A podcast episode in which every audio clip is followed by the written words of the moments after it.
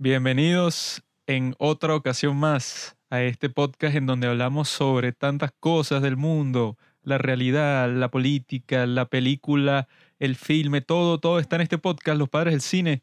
Y el día de hoy vamos a hablar de una de esas cosas de la realidad que se llama Godzilla, no, sí, Godzilla vs. Kong, la cual se trata, como lo dice el título, de Godzilla contra el mono más querido del mundo, King Kong.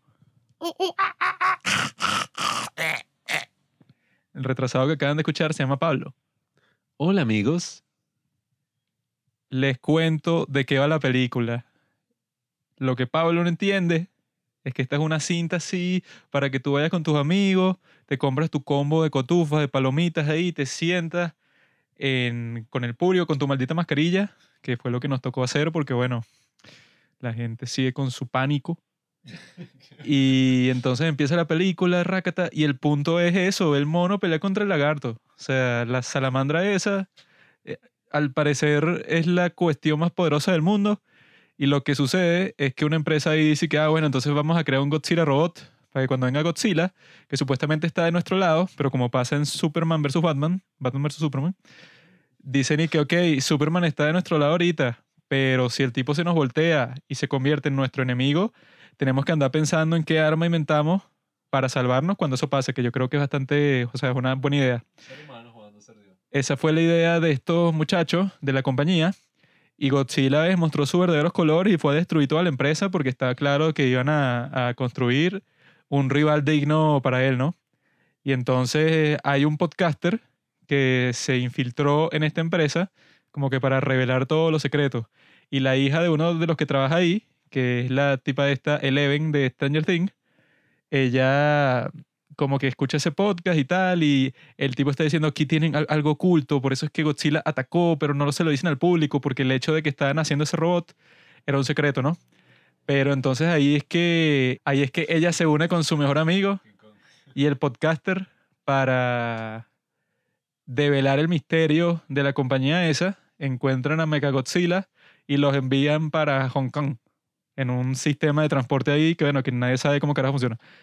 Mientras tanto, el gran mono, King Kong, está en su isla ya, Skull Island, y entonces está con la tipa esta que tiene ahora una hija adoptiva, que la tipa se comunica con el mono y tal. Entonces el plan que tienen es y que, bueno, al parecer Godzilla es súper mega poderosa, entonces hay que buscar una manera de joderla porque no sabemos por qué está haciendo lo que está haciendo. Entonces el, el plan es llevarse al mono al centro de la Tierra para que el mono, bueno, entre en contacto con la super energía ahí, ¿no? Porque la empresa eso los contrata a ellos porque necesita esa super energía para que Mechagodzilla no solo sea un robot ahí, sino que esté eso potenciado por la misma energía que maneja Godzilla. Entonces, en ese proceso, bueno, se llega a Godzilla y destruye como mil portaaviones y mil vainas. O sea, Godzilla es básicamente una bomba nuclear, pero con cola y con colmillo es una alegoría de la bomba atómica creada por los japoneses después de todo el sufrimiento por el que tuvieron que pasar en la Segunda Guerra Mundial. Entonces, bueno, pasa la historia corta, se llegan a la Tierra Media, es la Tierra de mierda, y entonces este King Kong está ¿dónde está mi familia?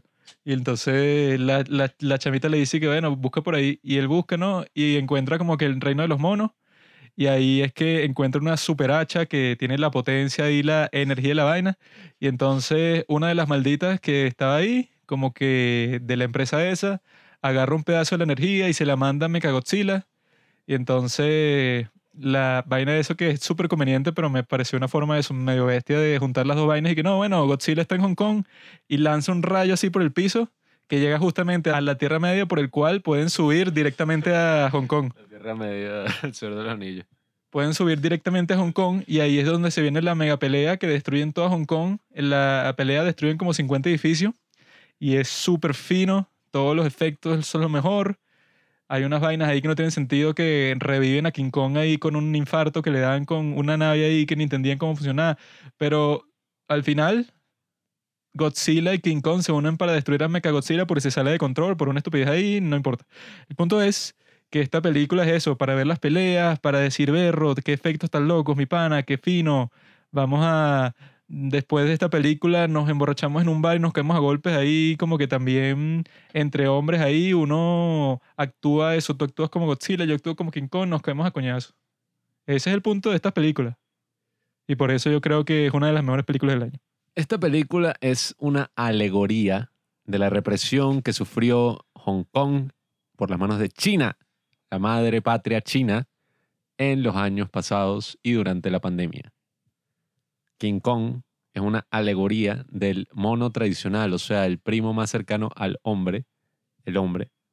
Y el lagarto es eh, la crueldad de la dictadura, que se ve tomada por los avances tecnológicos. Ojalá esa fuera la película que hubiera ido a ver. Juanqui es un estúpido. Juanqui que no, sí, que la creo, tal. Pero yo le estaba diciendo que, ajá, bueno, las peleas están finas. No voy a decir que no, porque, bueno, tan cool algunas cosas ahí cuando se caen a golpes el mono y la lagartija, que se dan ahí como unos golpes en, ¿cómo es? POV. O sea, que se ven unas tomas así que evidentemente nunca serían... Nadie nunca pensó que por hacer una película de un mono gigante en 1933, aunque bueno, eso no, eso no era una historia de antes, no sé. No creo, no sé. Pero nadie nunca pensó que viendo eso, un mono ahí, stop motion en 1933, terminaría viendo casi 100 años después, a bueno, un mono gigante y un mega lagarto peleando en una ciudad del futuro ahí con todos unos planos locos. Pero eso estuvo fino. ¿Cuál es el problema? Esos son como 20 minutos o media hora de la película. De resto es como una hora de, bueno, puro filler ahí con puros personajes humanos que a nadie le importa y que no, eh, este tipo que él es muy bueno y él hizo una teoría sobre viaje al centro de la Tierra de, eh, ¿cómo es que se llama? Brendan Fraser. ¿Cómo es que se llama el autor? Julio Verne.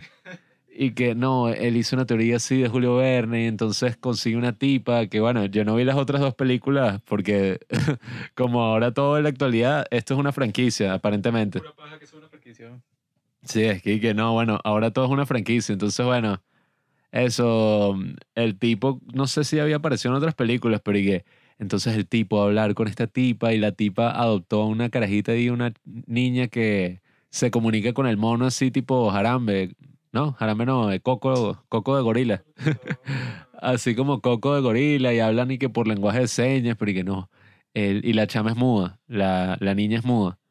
Entonces y que, ay, la niña es la única que puede controlar al mono y todo ese show ahí con el mono, hasta que, bueno, sale Godzilla y nada, o sea, eso, el bicho es invencible.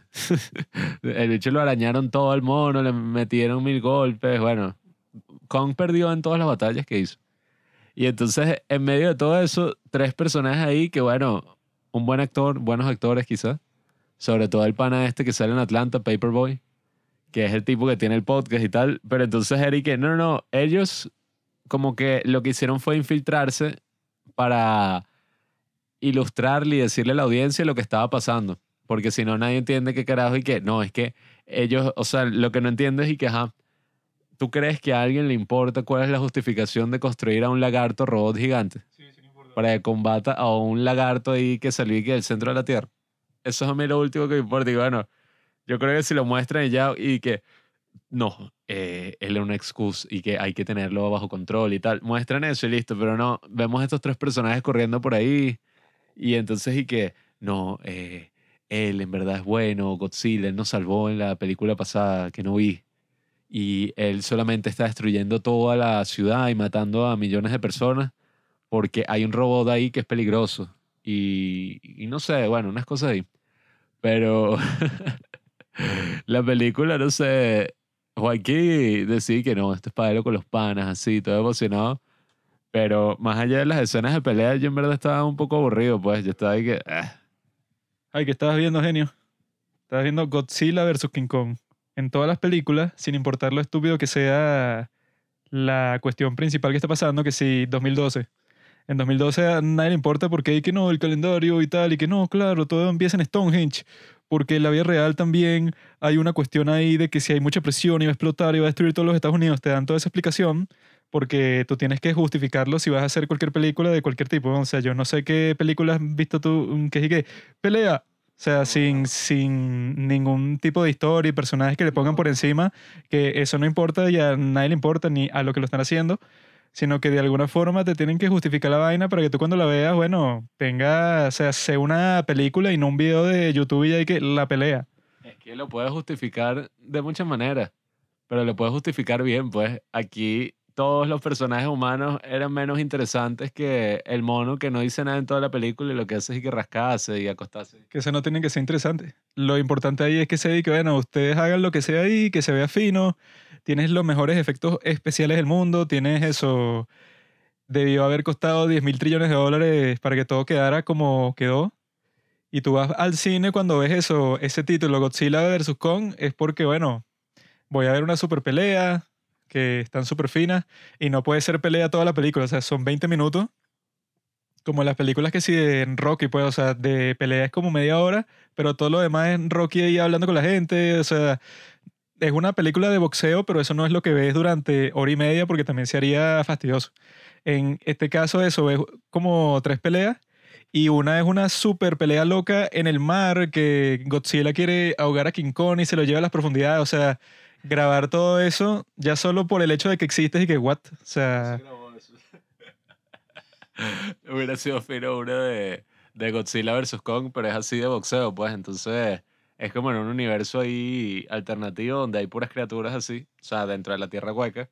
Y es y que no, Kong, después de la última pelea con Godzilla, él mató a tu amigo y entonces un montaje de entrenamiento así de Kong oliéndose grabar todo eso como está hecho en esa pelea y que no, manda a la niña para que hable con Kong, porque tal. O sea, yo creo que todo eso estuvo bien hecho, pues, o sea, yo no esperaba que tuviera toda la lógica del mundo, sino que simplemente fuera divertido. Y por la forma de eso, narrativa en que estuvo hecho y como grababan las peleas, o sea, requiere una cierta creatividad combinada con eso, con una técnica que yo ni me imagino cómo se hace en ninguna de esas escenas, porque bueno, para que quede así tan realista, de- debió haber sido una vaina increíble, pues.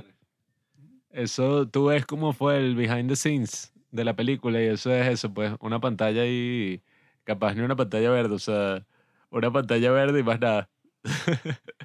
O sea, tú sabes cómo se hizo, pero superficialmente, o sea, no sabes todos los detalles técnicos y debe ser muy difícil porque si no, no costaría millones de millones de dólares. No, bueno, yo digo que está muy bien técnicamente. ¿Cuál es el problema? es todo lo que importa. El problema es que los efectos, todo eso está muy bien.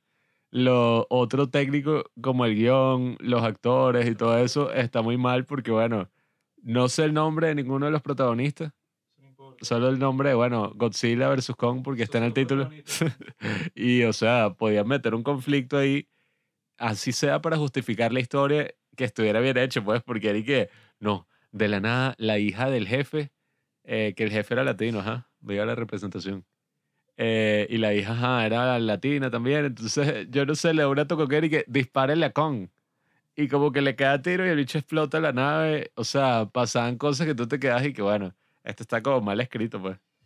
Eso pasa en todas las películas que son de ese estilo, cuando ya llegan ahí que tengo que confesarte que en realidad todo este tiempo. Bueno, es que eso se veía venir de hace mil kilómetros, pero está súper mal hecho, pues parece. Y que no, ni siquiera es que fue que la típica, no, nosotros no queremos que ustedes salgan porque, no sé, mira lo que está pasando. Una, se podían sacar aire ahí cualquiera, pero no, la típica, no, no, déjalo, déjalo, vámonos, dispara el mono. Esta es como una película así como eso, Alien versus Depredador, pues. O sea, también hay una trama alrededor para justificarlo, pero si está mal hecha no importa, pues eso es lo, lo que importa, está bien hecho.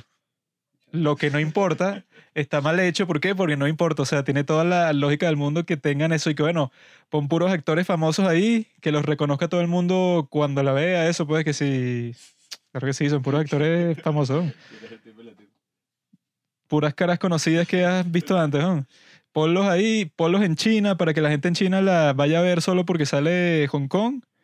Y eso, pon las peleas más cool del mundo y ya tienes tu película justificada y todo el mundo que entra a verla sabe que lo que está buscando es acción por doquier así y eso es lo que, o sea, esto es un comercio súper claro.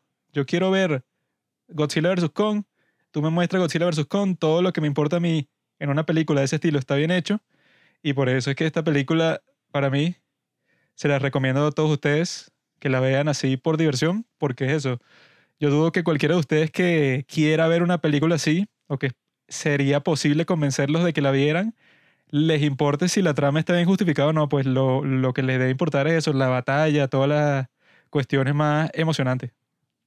No, compadre, mejor vean algo más divertido. Vean, ¿qué están pasando ahorita en el cine? Nada.